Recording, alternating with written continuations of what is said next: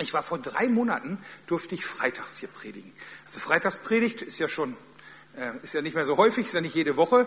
Und ähm, wer war vor drei Monaten da und kann sich an meine Predigt erinnern?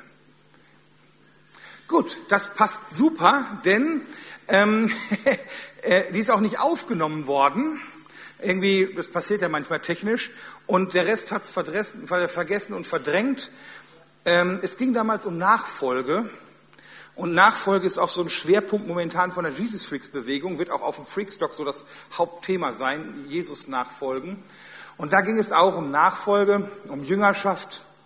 Und das ist schon irgendwie auch länger ein Thema für mich. Und äh, deshalb, wer meine Predigten verfolgt irgendwie im Netz, der wird merken, dass das auch so ein Ding ist, was momentan immer wiederkehrt bei mir. Ähm, habe da auch Seminare zugehalten, auch außerhalb der Jesus Freaks, aber die kann man sich da auch runterladen. Und ich möchte heute noch mal einen Teilaspekt auch von der Freitagspredigt aufnehmen und die verknüpfen mit einem Gedanken, der mir gekommen ist, während ich so weiter darauf rumgekaut habe. Also, wer sich noch daran erinnern könnte, der wird vielleicht so ein, zwei Déjà-vu-Erlebnisse haben und die anderen, ja, Halleluja, dann kriegt er es wenigstens doch noch mit. so, es ist aber auch gleich, es ist nicht die gleiche Predigt und ähm, es sind halt neue Gedanken dabei, man kaut halt weiter. Gleichzeitig hatte ich mir vor einiger Zeit vorgenommen, äh, mir wieder mehr Bibelstellen so vorzunehmen und textauslegende Predigten zu machen, anstatt sich ein Thema zu nehmen und zu gucken, was sagt die Bibel insgesamt daraus. Ähm, und ich habe mir auch wieder eine wunderschöne Bibelstelle rausgepickt, die ich eigentlich nur aus dem Konformantenunterricht kenne. Und zwar die vom, so sagt Luther, vom reichen Jüngling.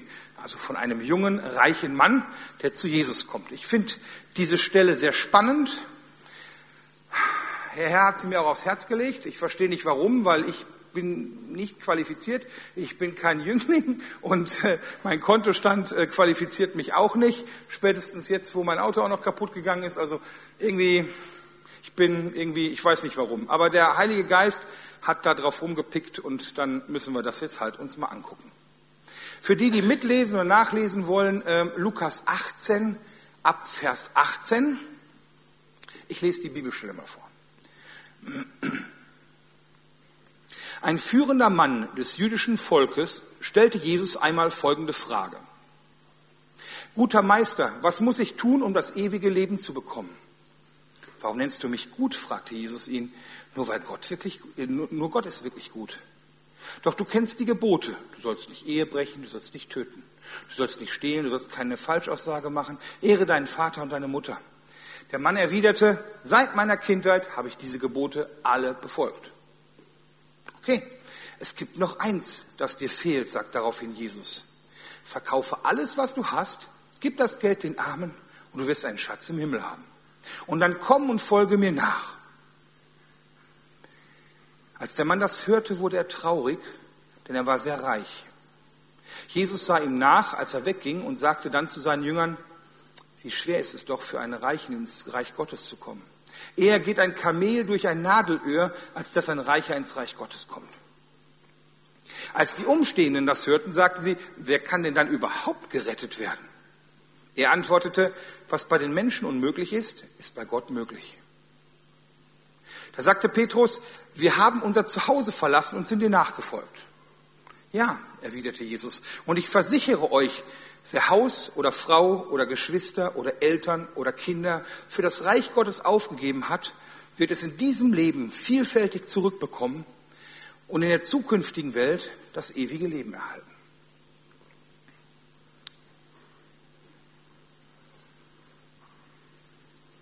Jesus, ich bitte dich, dass du uns, dass du uns dein Wort auslegst. Und ich bitte dich, dass du, während ich hier oben rede, dass du das so übersetzt, wie jede Person es braucht, dass du etwas highlightest, dass du etwas in unsere Herzen reinschreibst, was wirklich lebendiges Leben hat. Bitte nutz die Zeit jetzt und hilf uns, uns auf dich zu fokussieren, auf dein Wort. Amen. Jesus wird gefragt nach dem ewigen Leben. Ein reicher junger Mann, einflussreich und ich glaube sogar strenggläubig, weil jemand, der sagt, ich habe alle Gebote gehalten von Kindheit auf an, das ist schon eher so selten. Und ähm, ich kann mir vorstellen, das könnte jemand sein, der so aus dem Kreis der Pharisäer, der Schriftgelehrten kommt. Leute, Pharisäer waren ja so Leute, die es echt ernst genommen haben mit den Geboten. Ähm, Aber ich glaube, dass dies ein, jemand war, der nicht wie viele andere Pharisäer Jesu tot wollte, sondern ähm, der ihm wirklich wohlwollend gegenüberstand. Er sagt, guter Meister, und äh, ich glaube, er meint das auch so und da ist keine Falle oder kein Hintergedanke dabei, sondern hier ist jemand, der hat gehört, dass Jesus vom ewigen Leben, ewigen Leben spricht und will das haben. Hier ist jemand, der ist neugierig, der ist auf der Suche, der will mehr. Und er will das auch haben, dieses echte Leben, von dem Jesus spricht. Und, und er geht zu ihm hin und fragt ihn, äh, wie kann ich das haben? Ich glaube, viele Menschen, damals wie heute, suchen Erlösung. Viele Menschen suchen irgendwie dieses ewige Leben. Viele Menschen wollen, ähm, spüren eine Leere in sich drin und wollen die gefüllt haben. Viele Menschen merken, da ist mehr. Und viele Menschen fragen sich vielleicht auch, was ist denn danach? Und, und gleichzeitig hat Gott Moral und Gewissen in uns reingelegt. Und das überführt uns selber. Und, und wir merken selber, unabhängig davon, ob wir gläubig sind oder nicht, dass wir viele Dinge tun, die einfach nicht gut sind. Dass es eine Diskrepanz zwischen gut und dem eigenen Leben gibt. Und das belastet die Menschen und sie fühlen Schuld. Dafür brauchen sie kein, keine Bibel, sondern sie fühlen Schuld. Und dann gibt es viele Angebote in dieser Welt. Also je globaler das Ganze geworden ist, desto mehr Angebote haben wir. Ähm, aber irgendwie, die einen versuchen, Moralisten zu sein. Heute nennt man die, glaube ich, Gutmenschen. Die irgendwie, ich, ich mache mein Gewissen rein dadurch, dass ich nur gute Dinge tue. Irgendwie, ich bin einfach nett, ich bin gut, ich mache alles so, dass es meinem Gewissen gut tut. Es gibt Leute, die gehen in die Esoterik. Ich kenne Menschen, die so esoterisch drauf sind und Oh, die kommen jedes Mal wieder mit einem neuen Scheiß um die Ecke. Irgendwie von Wünsch dir was über Engel, über Atemübungen und äh, total irre. Bis hin zu irgendwelche Vitamine oder Kräuterbonbons fressen. Also kosmische Energie und oh, total irre. Aber eigentlich zielt es darauf, dass diese Leere gefüllt wird. Dass, dass die Sehnsucht nach mehr gefüllt wird. Manche gehen in Sekten, lassen sich das Gehirn waschen. Ähm, ja, wahrhaftig, weil die zahlen Geld, ich nenne jetzt den Namen der Sekte nicht, dass sie dann da in irgendwelchen Sitzungen sich die, das Gehirn waschen lassen und dann noch effektiver, noch produktiver, noch erfolgreicher sind, aber noch ärmer. Aber das ist egal, passt schon. Hauptsache, ähm, man ist irgendwie näher dran an diesem echten Leben. Dieser Mann ist auf der Suche und ähm, Jesus sagt als erstes, okay, halte mal die Gebote.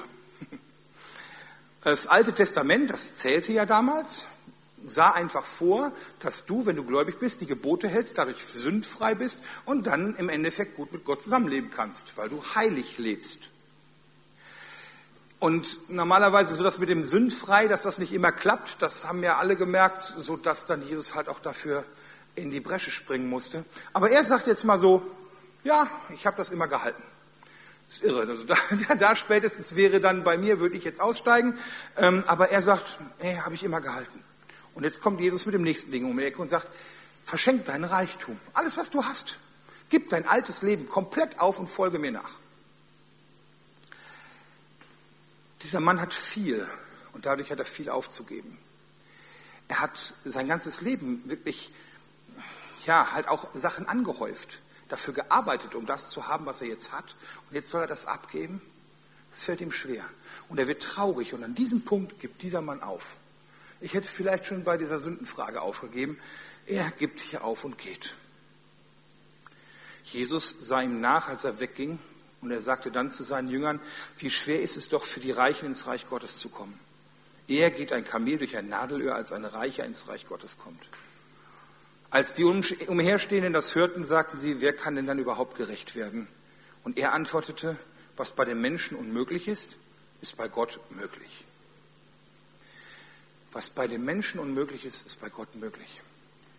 Niemand wird gerecht aufgrund seiner Werke.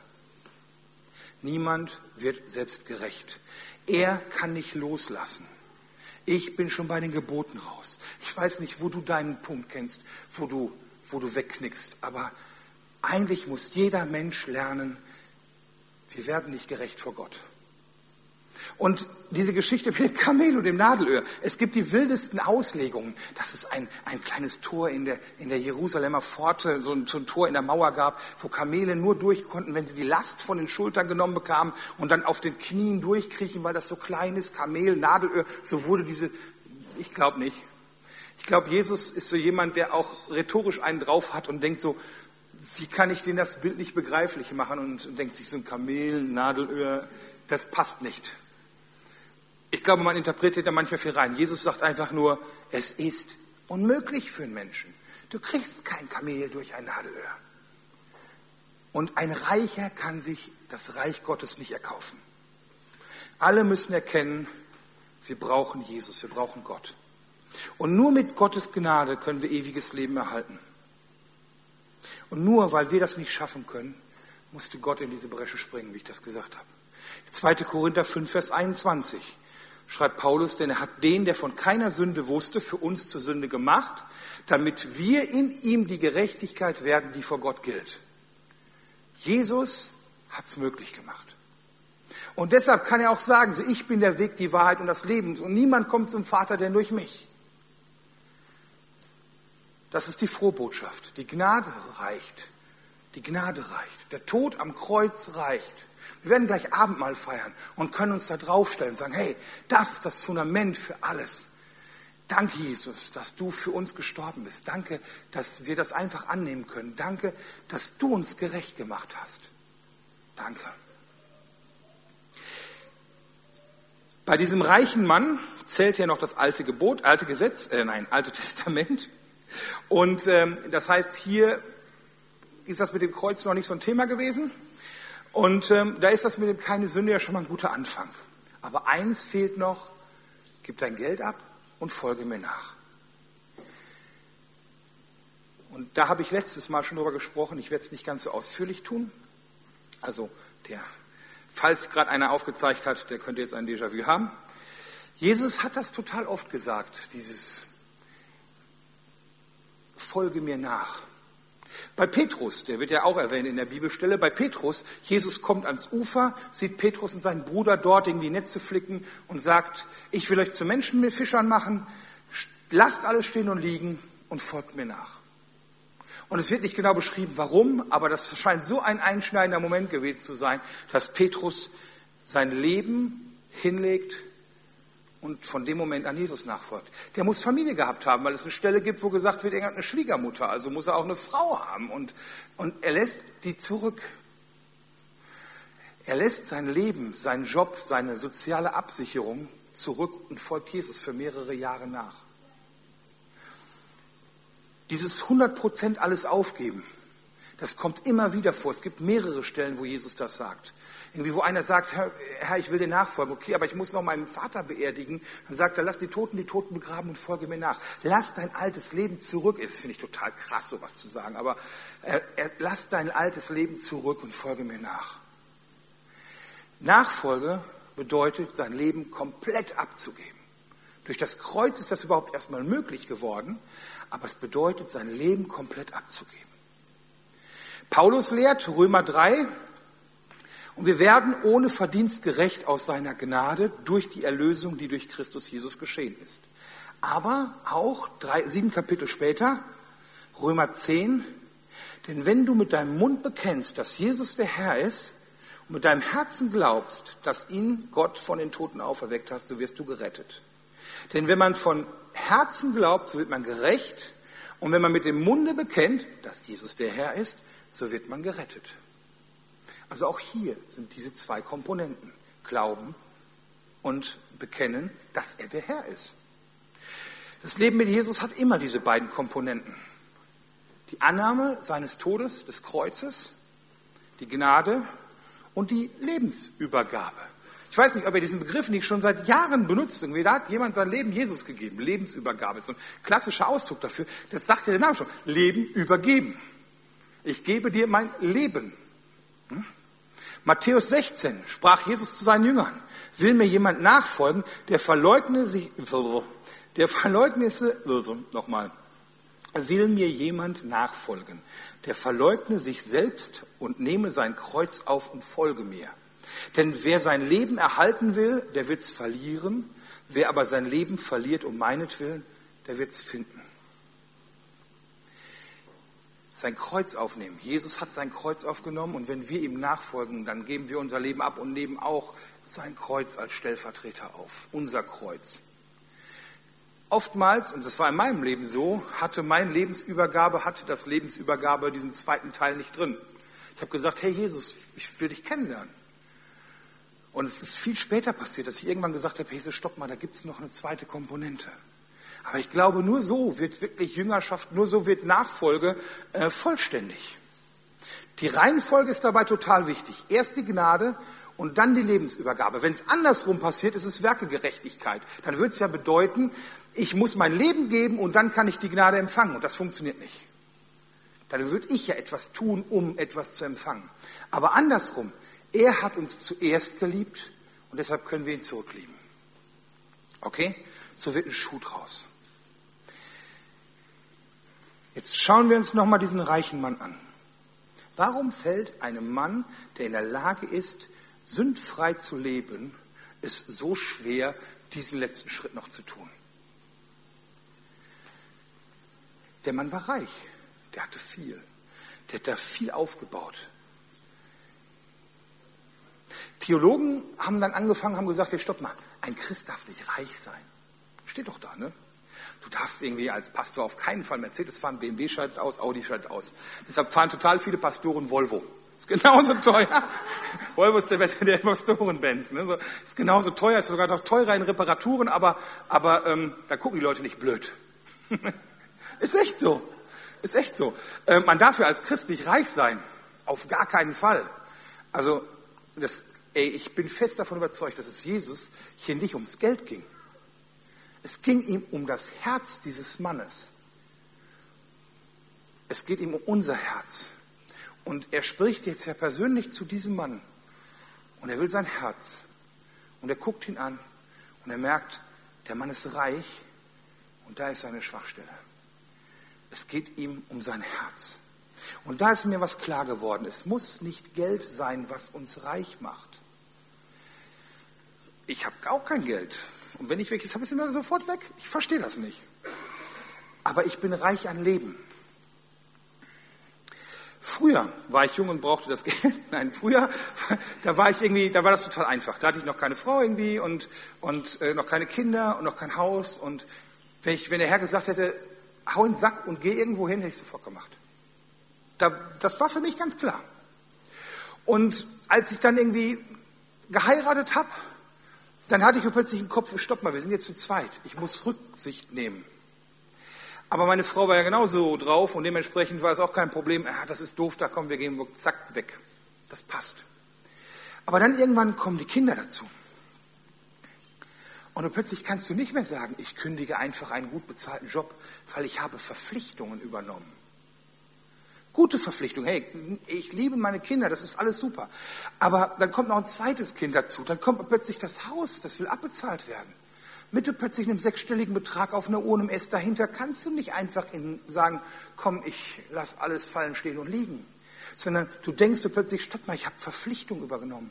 Je älter ich geworden bin, desto mehr habe ich auch geistlich Verpflichtung übernommen für Leute. Ich bin in irgendwie in Ämter reingegangen, ich habe irgendwelche Dienste angefangen, ich habe Verpflichtung übernommen. Ich bin total gesegnet, aber ich bin auch sesshaft dadurch geworden.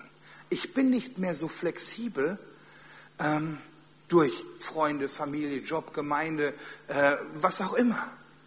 Ich habe mehr erlebt und ich habe jetzt mehr zu verlieren als vorher. Das ist Reichtum. Kennst du das? Vielleicht in anderen Bereichen, aber wenn du jetzt dein Leben vergleichst, 10 Jahre, 20 Jahre davor, je nachdem wie alt du bist, auch 30 Jahre davor, das ist irgendwie, wir sind reich am Leben. Und deshalb finde ich dieses Beispiel von Jesus so passend. Er sagt, wer Haus oder Frau oder Geschwister oder Eltern oder Kinder für das Reich Gottes aufgegeben hat, er redet jetzt in dem Fall gar nicht mehr ums Geld, weil er da redet er jetzt zu Petrus. Ich glaube nicht, dass er das hier wörtlich meint, weil er kennt meine Verpflichtung als Vater. Jesus würde nie von mir verlangen, dass ich meine Kinder fürs Reich Gottes hinten anstelle. sondern meine Priorität sollte meine Familie und meine Kinder sein und danach kommt der Dienst. Ich soll meine Frau lieben, wie Christus die Gemeinde geliebt hat, sagt die Bibel. Der ist gestorben dafür. Ich muss bereit sein, mein Leben aufzugeben für meine Frau. So wünscht sich das Gott. Das kann also nicht heißen, dass ich jetzt einfach wegen irgendeinem Predigtdienst irgendwo hingehe und tschüss. Auf keinen Fall. Ich glaube, Jesus stellt hier ein Prinzip dar. Wir haben immer weniger Freiheit mit diesen ganzen Dingen, mit, diesen, mit diesem Reich am Leben. Früher zählte dann die Familie auch noch als soziale Absicherung, heute, äh, also als, als finanzielle Absicherung. Heute ist es zumindest noch ein soziales Netz. Aber am wichtigsten ist ihm hier in diesem Beispiel, bei dem Mann hängt sein Herz dran.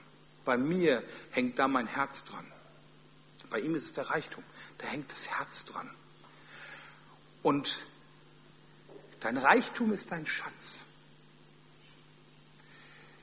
Und Matthäus 6, Vers 21, wo dein Schatz ist, da ist auch dein Herz. Und Luther sagt, woran dein Herz hängt, das ist dein Gott. Und das, was dein Gott ist, darum drehst du dich. Reichtum ist dein Schatz. Dein Schatz ist da, wo dein Herz ist, oder dein Herz ist da, wo dein Schatz ist. Und da, wo dein Schatz ist, wo dein Herz dran hängt, das ist dein Gott. Du drehst dich darum. Also frag dich mal, worum drehst du dich? Was bewegt dich? Woran denkst du ständig? Was richtet dein Leben aus? Was ist dein Mittelpunkt? Was ist dein Gott? Bei dem Mann war es sein Hab und Gut. Bei mir ist es nicht das Finanzielle, aber auch irgendwie der Reichtum meines Lebens. Was ist es? Ist es 100% Jesus, woran mein Herz hängt, der mein Schatz ist, der mein Gott ist?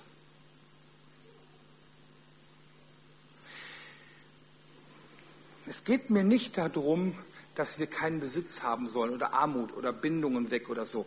Wir sollen auch nicht leben unbedingt zwingend wie Mönche, so im grauen Kittel, arbeiten, beten, schlafen, arbeiten, beten, schlafen, ähm, dass alles weg muss. Das, das meine ich nicht. Versteht das nicht falsch. Aber wenn man sich diese Mönche mal nimmt als Beispiel, die machen eine Sache vorbildhaft. Sie versuchen, Jesus im Mittelpunkt zu halten und ihr Leben drumherum aufzurichten. Sie versuchen, sich eine Lebensstruktur zu schaffen, wo sie ihr Leben leben können mit ihm als Mittelpunkt. Und das ganz konsequent. Und das ist ein gutes Vorbild. Schauen wir uns Petrus an. Er sagt, wir haben unser Zuhause verlassen und sind dir nachgefolgt.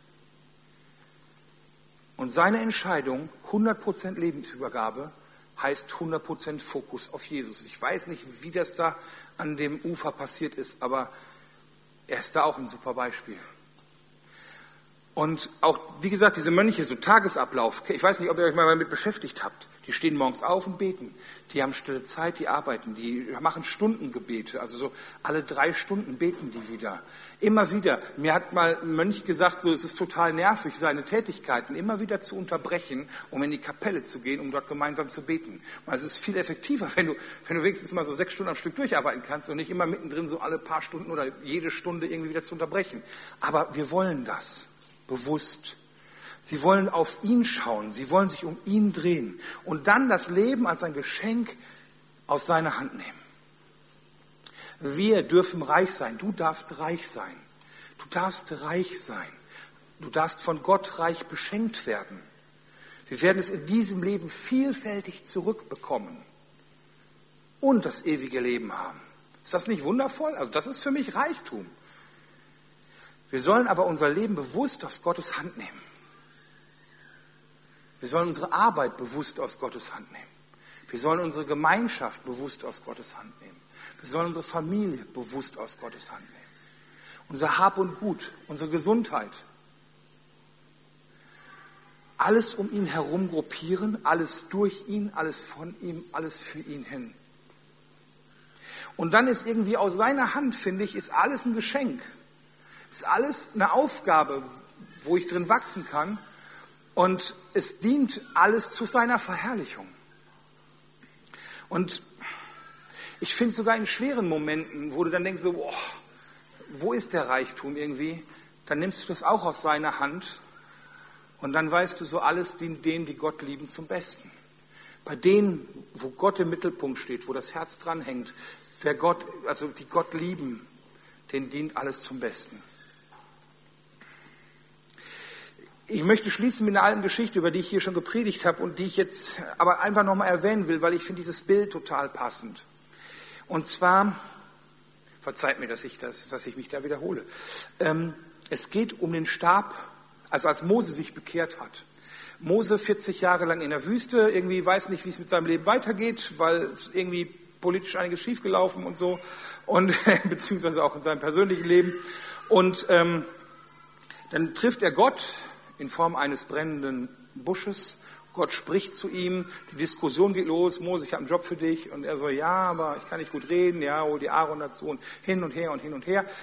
Und irgendwann kommt dir an einen Punkt, wo Gott sagt, so wirf deinen Stock von dir weg. Und er hat seinen Hirtenstab dabei und dieser Stab, das war nicht einfach nur ein Stock, mit dem ich irgendwie arbeite und auf den ich mich stütze, sondern mangels, ja, früher war der Stab so eine Art Tagebuch. Man hat die wichtigsten Momente seines Lebens, Entscheidungen, Wendepunkte und so, da reingeritzt.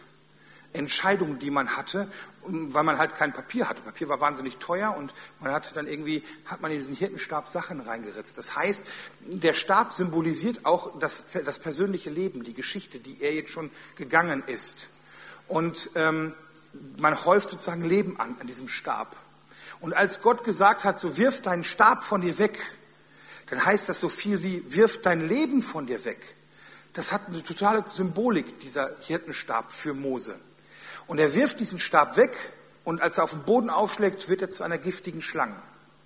Das alte Leben wird zu einer giftigen Schlange. Und dann sagt Gott, und jetzt fasst die Schlange am Schwanz an. Das soll man nicht machen, habe ich gehört. Also hinterm Kopf ist gut, hinten am Schwanz ist nicht ganz so gut, weil dann beißt die dich. Und man packt ja irgendwie was, aber er packt sein Leben falsch herum an und hebt es auf, hebt diesen Stock auf und er wird wieder zu seinem Stab. Und er hebt den Stock durch Gott falsch herum auf. Er hebt diese ganzen Momente durch Gott gefiltert wieder auf. Er hebt sein Leben durch von Gott als Geschenk wieder auf. Und er hält ein neues Leben. Und Gott hat dann aus diesem Leben mit dieser Historie etwas Großes geschaffen. Und so sollen wir unser Leben von Gott nehmen uns auf die Gnade stellen und es nehmen. Das, das lohnt sich. Ich will euch Mut machen. Lebt aus der Gnade. Stellt euch immer auf das Kreuz. Nur durch Gnade können wir leben, nur durch Gnade sind wir gerecht. Und seine Liebe ist das Fundament für alles, was wir sind, was wir tun, was wir erleben. Und dann folg ihm nach. 100 Prozent. Häng dein Herz an ihn. Lass ihn dein Schatz sein. Lass ihn dein Gott sein. Lass ihn im Mittelpunkt stehen. Dreh dich um ihn. Und dann nimm dein Leben aus seiner Hand zurück, auf ihn ausgerichtet, um ihn herum positioniert. Dankbar als ein Geschenk. Und es gibt so ein Lied, ich weiß, weiß nicht, wie der Titel ist. Da gibt es irgendwie eine Stelle, wo man sagt, ich, ich will dir ähm, in meinem Leben die Ehre geben. Und ich singe an der Stelle mal gerne, ich will dir durch mein Leben die Ehre geben, weil ich möchte, dass ich nicht nur in meinem Leben Momente habe, wo ich ihn ehre, sondern mein Leben, das Ganze, soll ihm zur Ehre gedienen, also gereichen. Und das wünsche ich mir für euch. Und Gott wird uns reich beschenken, davon bin ich fest überzeugt. Amen.